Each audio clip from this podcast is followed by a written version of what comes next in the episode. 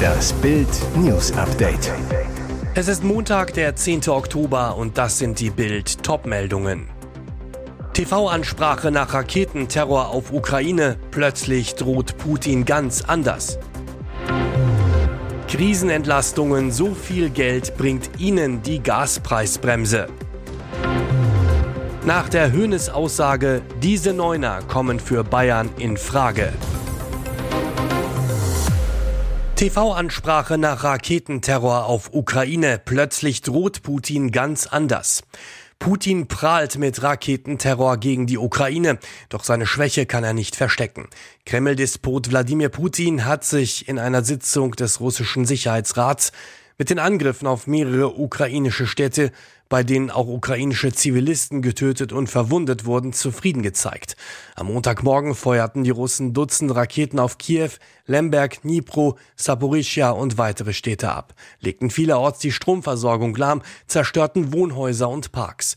Besonders perfide, nach den Raketen seiner Armee auf die Ukraine warf Putin der ukrainischen Regierung Terrorismus vor und beschuldigte sie, die Krimbrücke angegriffen zu haben. Die Terrorwelle bezeichnete Putin als Antwort auf die Explosion auf der Krimbrücke.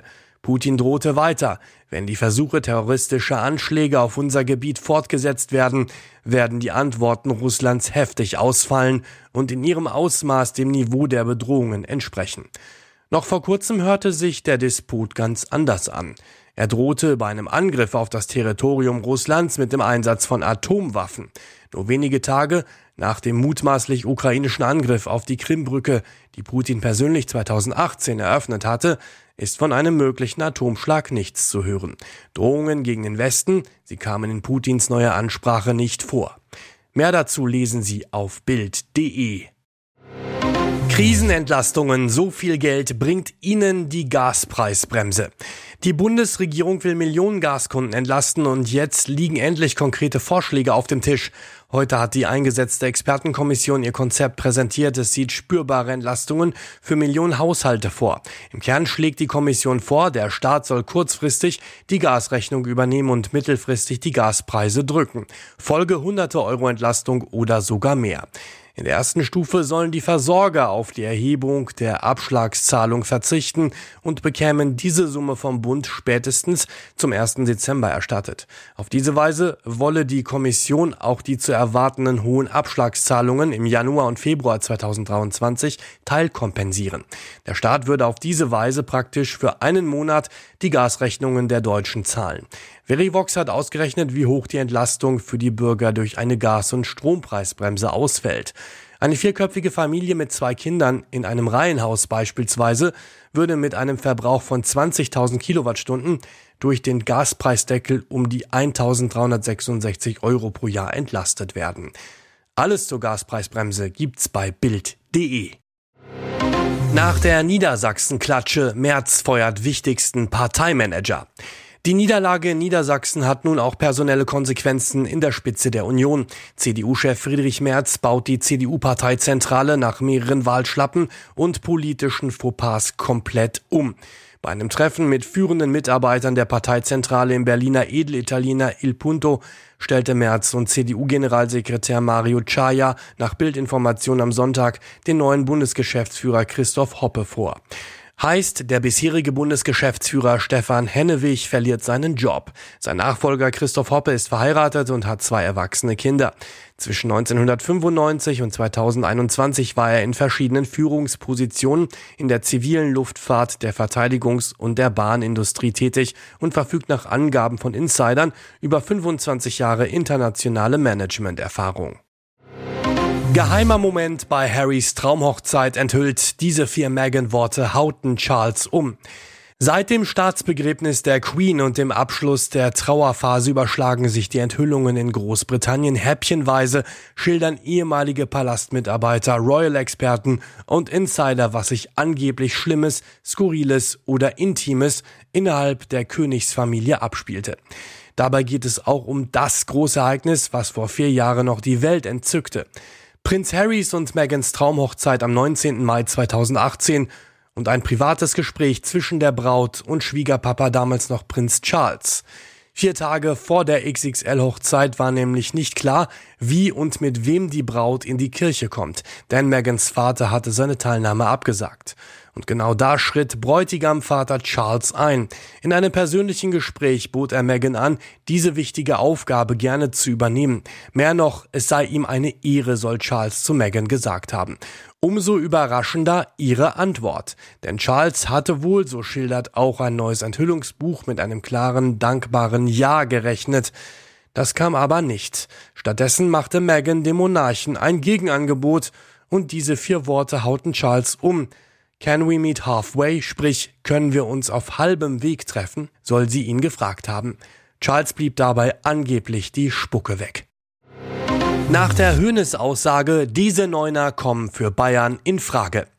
Uli Hoeneß befeuert die Neuner-Diskussion beim FC Bayern. Seit dem Wechsel von Weltfußballer Robert Lewandowski fehlen den Münchnern die Tore ihres Supermittelstürmers.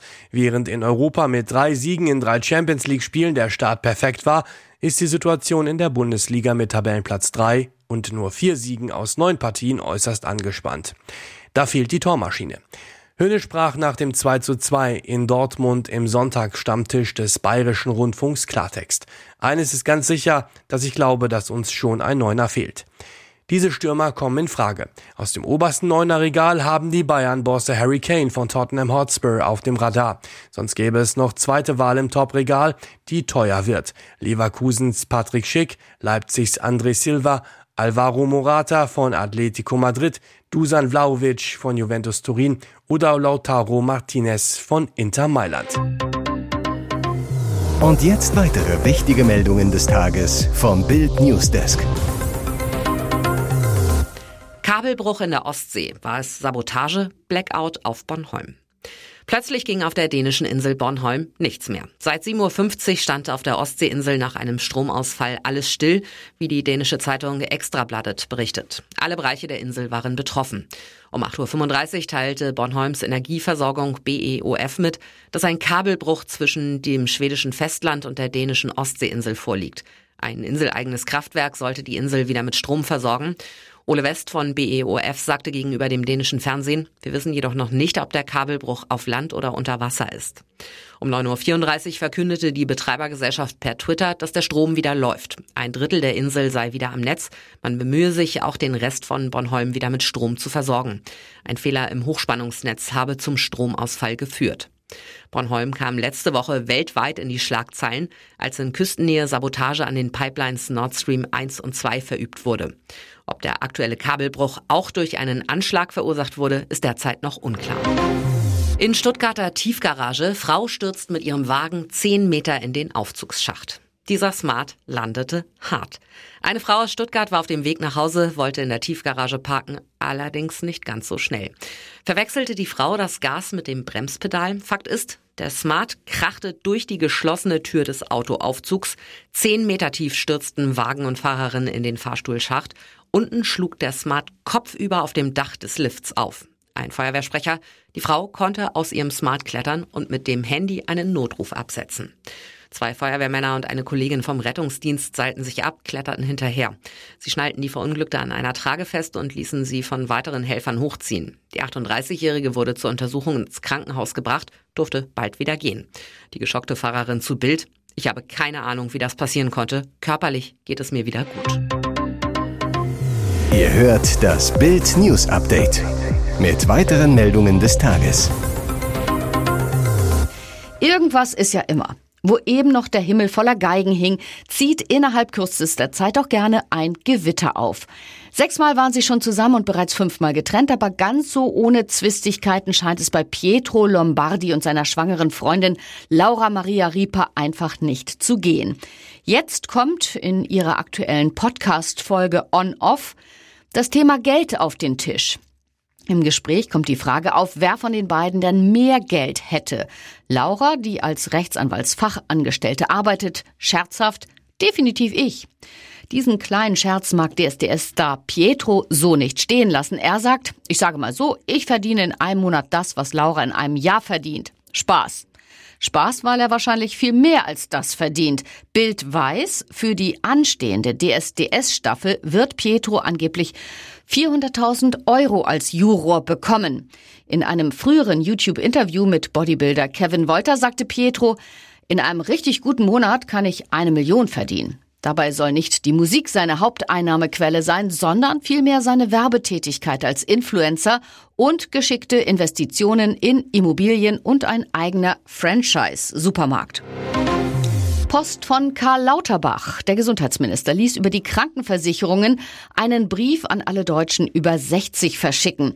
Ein ungewöhnliches Vorgehen, wie Bild aus dem Gesundheitsministerium erfuhr. Im Schreiben fordert der Minister dazu auf, sich zum vierten Corona-Peaks beraten zu lassen. Am Ende seines Briefs vergisst der Minister nicht, auch die jährliche Grippeimpfung und die Impfung gegen Lungenentzündung zu erwähnen. Kurios, viele der Briefe haben nicht etwa die Krankenkasse, sondern den Münchner Flughafen in der Absenderzeile. Grund, einige Krankenkassen verwenden ein Postfach am Flughafen München als Absender. Hier ist das Bild News Update. Und das ist heute auch noch hörenswert. Noch immer ist der Killer der 23-jährigen Medizinstudentin Hannah W. auf der Flucht. Ihr Fall ist ein Rätsel. Seit Freitag unterstützt deshalb der Ermittler Alexander Horn die Polizei. Horn ist Deutschlands bekanntester Profiler, soll die Tat nach dem Disco-Besuch im Eiskeller in Aschau im Chiemgau rekonstruieren. Doch wie geht man vor, wenn man scheinbar keine Spuren hat? Noch weiß die Soko Club nicht, ob der Killer Hanna schon im Club beobachtete oder erst draußen in der Schlossbergstraße abpasste. Bis nach Hause wären es für die Studentin nur zehn Minuten Fußmarsch gewesen. Die Prien, aus der die Leiche am Montag zehn Kilometer flussabwärts geborgen wurde, liegt 280 Meter vom Club entfernt. Deshalb geht die Suche unvermittelt weiter. Am Freitag wurde ein Polizeihubschrauber nach Aschau geschickt, der auch bei der Ortung von Lawinenopfern eingesetzt wird. Dieser kann elektronische Geräte wie Handys mittels Sonar orten. Er flog das Einsatzgebiet am frühen Nachmittag ab. Weitere spannende Nachrichten, Interviews, Live-Schalten und Hintergründe hört ihr mit Bild TV Audio. Unser Fernsehsignal gibt es als Stream zum Hören über TuneIn und die TuneIn App auf mehr als 200 Plattformen, Smart Speakern und vernetzten Geräten.